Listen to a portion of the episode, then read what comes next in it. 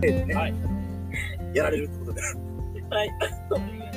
お願いいたします。はい、お願いします。はいありがとうございます。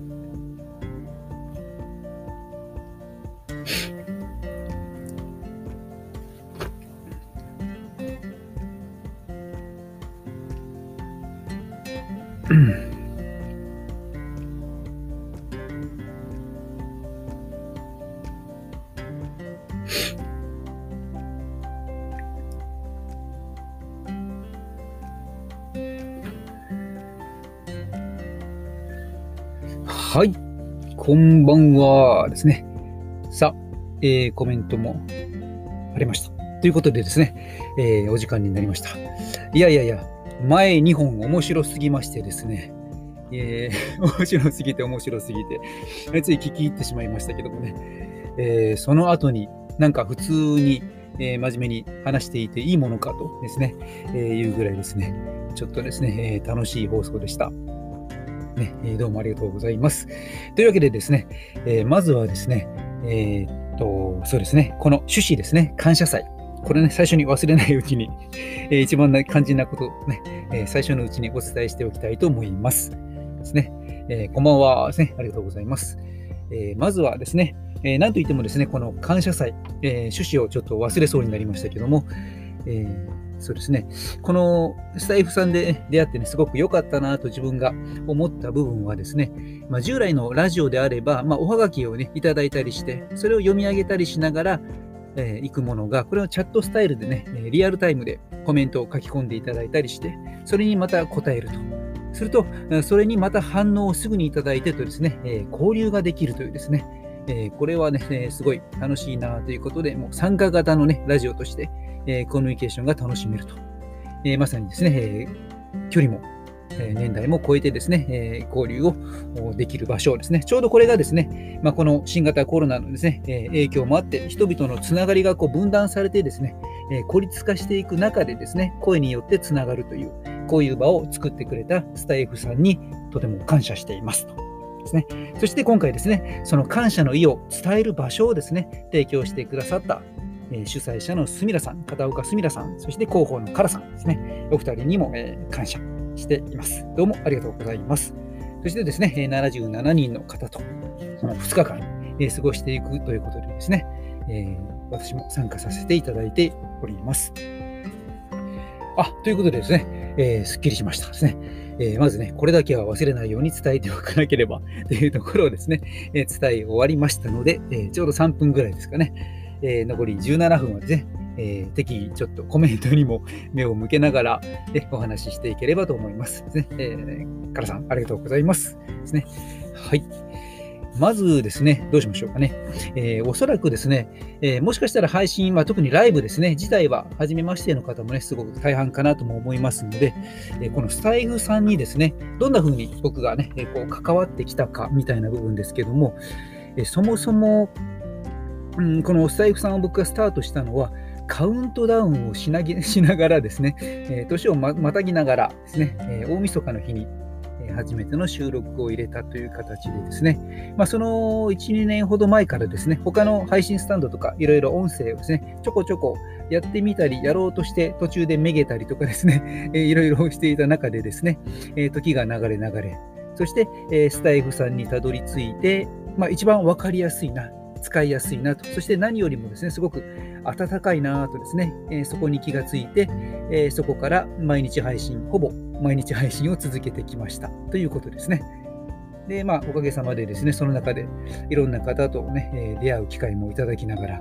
ですね、まあ、話をしながら、あいろいろ、本当にですね、いろんな趣味とかビジネスとか自分磨きとか、いろんな使い方をしている方がいらっしゃってですね、えーとても面白いなとですね、えー今回もね、すごいたくさんね、えーいらしていただいて、こんばんは、こんばんはということでね、ありがとうございます。ですね。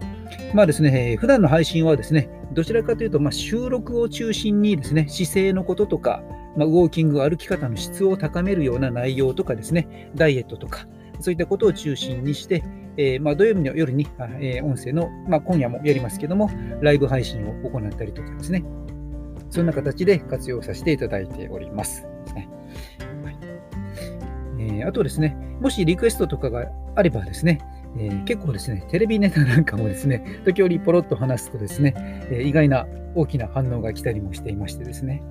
えーちょうどですね、あの30年ぐらい前に遡りますけどもですね、その頃ですね、いろいろなテレビ番組とかにちょこちょこちょこちょこ出ていましてですね、まあもしかしたらお聞きの方の中には生まれていないという方もね、随分いらっしゃるかもしれませんけども、えーと歌番組とかですね、主に。歌番組とかドラマとか、えーまあコンサート、全国ツアーとかですね、えそういったところとか、まあ、ミスコンテストとかですね、そういった芸能美容関係にですね、いろいろと関わっていてですね、いましたそれでもこうダンサーの活動ではですね、えー大好きな、僕、ちなみにあの西城秀樹さんですね、僕が一番初めに自分のお小遣いを貯めて購入したレコードですね、これが西城秀樹さんだったんですね。あの雑誌の付録とかでついていたペラペラのウルトラマンの歌とかね、そういうものではなくてですね、ちゃんとしたレコードという意味では初めて購入したのがブーメランストリートというですね、そういったレコードだったりもしました。で、それから数十年経ってですね、えーまあ、歌番組はあれは確か、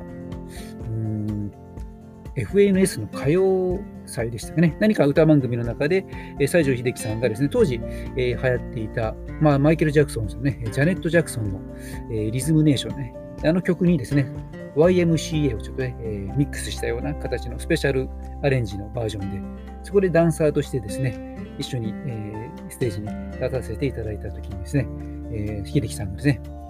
練習中もですね、練習が終わった後もですね、ダンサーの楽屋にまでわざわざですね、来て、もう一度ちょっと合わせようと言ってね、楽屋の外に出て、振り付けをね、えーまた再確認したりして、本番にね、挑んだりしました。そうです。ね、えーぽちゃまるさん、あのペラペラの 赤いレコードですね。はい。まあ、そんなね、えーこともあったりとかですね。あとはですね、えーまあ、いろいろなですね、あ、そうですね、あの東京ガールズコレクションのね、スペシャルモデルの方への、えウォーキングの指導とか、あとミスコンテストですね、ミスインターナショナルなんかは、ダイエットの指導と、ポージング、ウォーキングの指導と、エクササイズの指導とかですね、当日のエスコートまでね、日本大会、世界大会のすべて10年ほど続けたりとか、まあ、あとミスユニバースとかですね、いろいろなミスコンテストですね、中国、えーチャイニーズビューティーページェントとか、えー非常に大きなものね、たくさん、えー携わってきたりもしていましたので、えーふとですね、あと最近ミセスコンテストもすごくね、えー元気になってきていますので、いつかスタエフビューティーコンテストみたいなんですね、ややれたら、えー面白いななんてね、リアルの場でできる日が来たらいいななんてね、えー夢見たりしています。ですね。はい。でですね、えーこの後はですね、えー錆びない生き方ラジオのね、あやさんの方にね、えーつないでいきますけどね、またですね、えーもう12、3分ありますのでですね、え何かお話をしていこうかと思いますけども、うんですね、この辺りがね、余裕が出てきましたので、コメントも 極力拾いながらいこうかなと思ったりもしています。ね、プン、プンクトさん。ね、こんばんは。ね、微妙な時間帯ですね。はい。というわけでですね、えまあ、もともとです、そうだ、えーまたですね、えーここに至るまでというのもですね、ぎゅっと濃縮して、ちょっとお伝えしますと、えーなかなかですね、こう自己紹介というのもですね、なかなか収録が数が増えてくると、遡ってですね、えなかなか見られなかったりもしますのでね、えーちょっとですね、ここのこの機会を借りてですね、えどんな人物か、何してきたんかということをね、ちょっと入れたいと思います。ですね。もともとですね、結構格闘マニアとかですね、ちょっと複雑な、え家庭環境なんかもあったりしながら、え格闘マニアになってしまい、トレーニングオタクのね、そんな幼稚園児を過ごしですね、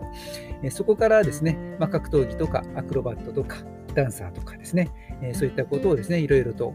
え続けてきてですね、まあ、すごく硬派、無口、内弁慶ということでですね、非常にテレ屋さんだったのに、えーなぜか、えー芸能界入りしていくというですね、変な 路線をたどっていきました。まあ、モデルとかですね、ダンサーとかパフォーマーとかですね、えーやりながら、まあ、ほぼ同時にですね、ウォーキング、トレーニング、あとアクションとかダンスとかですね、こういったことの指導を、ね、講師をスタートしてきました。そしてですね、まあ、芸能界、ね、健康業界、美容業界、こういったところでですね、えーまあ、高校生通いながらですね、そこから、えー35年以上もう経ちますかね、ぐらい長く続けてきました。まあ、主にですね、健康番組とか歌番組とかコンサートツアーとか、であと男性ながらですね、一時なぜかエステティシャンをやっていたりとかですね、あとはダイエット、ね、栄養運動の指導を専門のサロンで栄養士さんに混じって行っていたりとか、えそんなことをしてきましてですね、えー、まあ20代の前半ですね、えー、まあたまたまですね、このモデルのオーディションということで行ったところで合格してみたら、社長さんがですね、ラジオ関係に強い方で、えー、気がついたらラジオ番組ですね、週に3、4本のレギュラーをしていたりとか、ラジオの DJ の講師をしていくことになったりとかですね、えー、そこでまずいなと思ってですね、え、これはこれはまずいと。まあ、演技ね、お芝居のレクチャーなんかは経験していたもののですね、えー、とにかく無口であったものがですね、えラジオの講師を育てる事業の、ね、専門学校の当時23歳ぐらいだったと思うんですけどね、えー、に行くということには、これはやばいということで、慌ててですね、そこで、えー、声優とかナレーターのスクールへ行ってですね、しっかり2年間学ぶと。えー、で、声の仕事をですね、本格的にそちらをメインにしていくのかと思いきやですね、えー、ところがですね、えー、そこに行ってみたものの、その事務所のですね、声優さんとかナレーターとかね、特にこう声優さんとかですね、人気になると、当時すごく声優ブームというか何かすごくね、ドガーンと盛り上がって、もう武道館コンサートとかもやってしまうぐらいですね。あ、綾野姉さんこんばんはですね。まあ、そんなですね、えー、こともあり、気がつくと、その事務所の声優さんとかに、えー、ダンスとかウォーキングの指導をしているというですね、結局そちらの仕事がメインにね、なっていくと、えー、そんな流れがありましたですね。で、まあ、パフォーマーとか、ウォーキングの指導とか、アクロバットとかですね、そういったことをずっとやっているうちにですね、えー、今度はですね、えー、体も粉々に壊しですね、なんと歩けなくなってしまうというですね、えー、ところまでですね、行ってしまい、まあ、車椅子宣告を受けですね、これが20代後半ですかね、えー、そこでですね、まあ、改めてですね、栄養学、ね、呼吸、睡眠、ねえー、もうお風呂の入り方とか、姿勢とか歩き方、食べ方とかですね、えー、とにかくね、そんなことをもうマニアックにマニアックに研究をしながらですね、えー、ストレッチ、筋トレなんかをね、えー、また再度挑戦しながら、えー、なんとかですね、また歩けるようになってですね、え、スタジオワークにも復帰してと。さすがにですね、まあ、アクロバットは封印しましたけどもですね、またですね、今度は、え、人ができないようなことを日々追求するパフォーマンスね、極限を超える鍛え方というのはやめてですね、体を動かしながら体を治していくというですね、まあ、そちらにですね、フォーカスをして、ストレッチとか自重トレーニングとか姿勢ウォーキングというものをですね、メインにですね、そこにフォーカスをして、えー、再度歩み始めたというですね、長い経緯がありましたですね。はい。そしてですね、もう50も過ぎていてですね、えー、体もですね、どんどん肩がくる中での戦いで、えー、この音声というものはですね、これはいいなと。まあ、体はですね、どんどんどんどんどんどん動かなくなっていくものをどう長く動かしていくかというね、戦いの中ですけども、声に関してはですね、これは70になっても80になっても90になってもですね、えー、喋ってられるぞということでですね、まあ、派手なパフォーマンスができなくてもですね、えー、喋り続けられるということで、えー、まあ、息が長くなるのかなというね、気もしています。まあ、そんな感じでですね、結構あの、まあ、学生時代からですね、こういったアクロバット、アクションショーね、アクロバット的な職に入ったところから、まあ、自分自身でですね、賞味期限の短い職業だなというのは認識していて、そこでですね、早く、えー、裏方ですね、えー、講師サイドに回っていったと。そこで寿命がぐっと伸びていってですね、そしてまたですね、ハードな体を動かすことから、そうではなくて姿勢とかですね、ウォーキング、ストレッチ、筋トレといったね、えー、方向にシフトチェンジしていくことで、またそこでちょっとですね、自分の賞味期限が伸びたというような形でですね、さらにはですね、また音声に戻ってきてですね、えー、これからですね、まあもちろんですね、今の体を動かすウォーキングのメインを続けながらですね、おしゃべりなんかをしていく部分の比重も増やして長く続けられればいいなと思って取り組んでいます。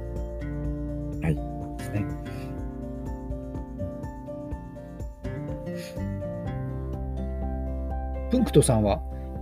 ドイツと関わりがあるんですかね。これは何でしょうかね。何かのサインでしょうかね。ここのところやたらとですね、ポンポンポンとですね、不意にドイツ関係のことがですね、自分の視野に入ってくるということがあるんですけどね。何かドイツとつながるんでしょうかね。はい、ちょうどですね、何かドイツにちょっと興味が出ていたところで、えー、正規留学中の、え、もしかしてドイツで聞いていらっしゃるんですかね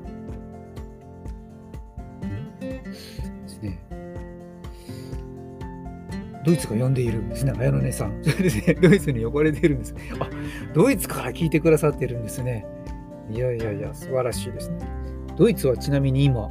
寒いんでしょうかね暑いんでしょうかねあ、お昼の12時、昼間なん、あ、昼なんですね。うん、すごいですね。まさかここでドイツの方、ドイツにね、えーと、つながるとは 全然お話できるとは思いませんでしたけどね。これもまたスタイフのね、面白いところですね。ね、暖かいです。おお、そうですか。東京もですね、まあ、天気予報では、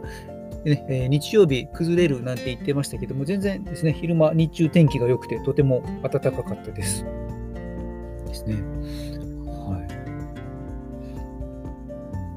い。いいですね。いやいや、きっとドイツ絡みになんかあるんでしょうかね。えーそうですね、まだね、時間がちょっとありますので、もしですね、これがあの、オフ会じゃないですけどもね、リアルでお会いできるチャンスがあればということでですね、今度ですね、4月の24日にはですね、東京の秋葉原でウォーキングのですね、えー、講演を、イベントを行いますけども、これはですね、あの無料でご招待できるイベントになりますのでですね、ぜひですね、興味ある方はですね、秋葉原で私とお会いしましょうですね。あのねさん、目が行くっていうのは関係がある前兆と思いますよね。うん、そうですよね。きっと、そんな前兆なのかですね。たまたまですね、何か YouTube 見ていたら、何か知らないけど、急にドイツ絡みのものがポンポンと出てきてですね、見ていたりとか、なんか雑誌を見ていたら、ポンとドイツの記事が、ね、目に入ったりとかですね。はい。そうなんです。えー、ウォーキングの講演なんです。講演、講演、講演会、おしゃべり、ね、話をする方だったりしますけどね、ワークショップスタイルでですね、この時は1時間ウォーキングについてですね、まあ、ウォーキングの質の高め方とか、歩く時のポイントとかですね、そういったレクチャーを、まあ、スライドをパワーポイントを当てながらですね、講演、講研修をして、で、実際にですね、実技で今度は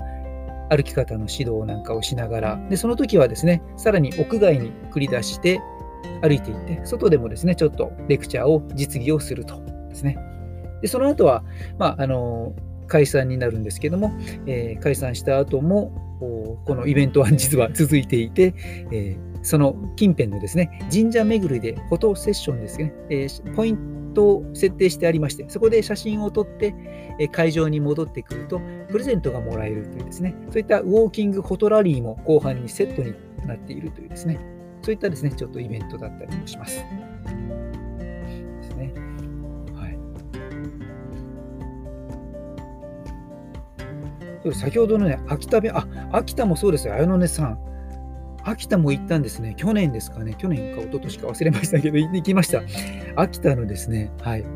大きなイベントで、街ぐるみでですね、やりまして、なんか秋田の雑誌の表紙にもボンとですね、乗っかったりして、大きなウォーキングのイベントをですね、させていただいたりしました。ね、たくさんの方がね、参加いただいて、で、その時ですね、市長さんとかもいらっしゃってですね、秋田市長さんがものすごく元気でね、えー、の楽しい方で、あの前の晩にですね、あの会食をして、えー、乾杯が日本酒なんですね、秋田はね。はい、いらっしゃいということでね、乾杯がね、日本酒で始まりですね、え、翌日のね、本番という形でしたけどもですね、あの秋田名物の美味しいものをね、たくさんいただきました。で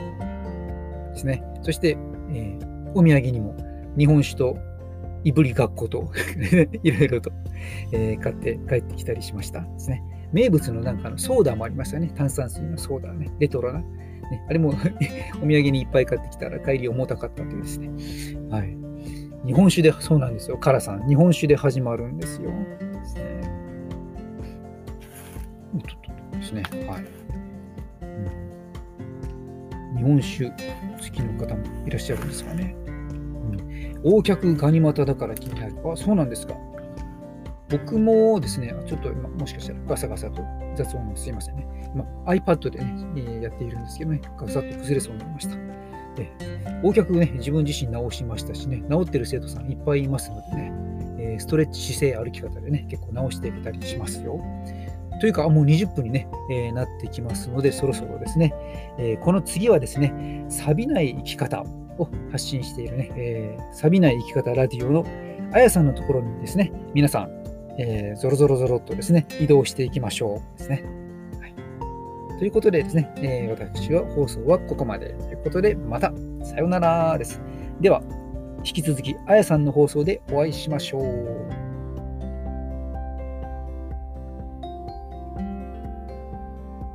ありがとうございました。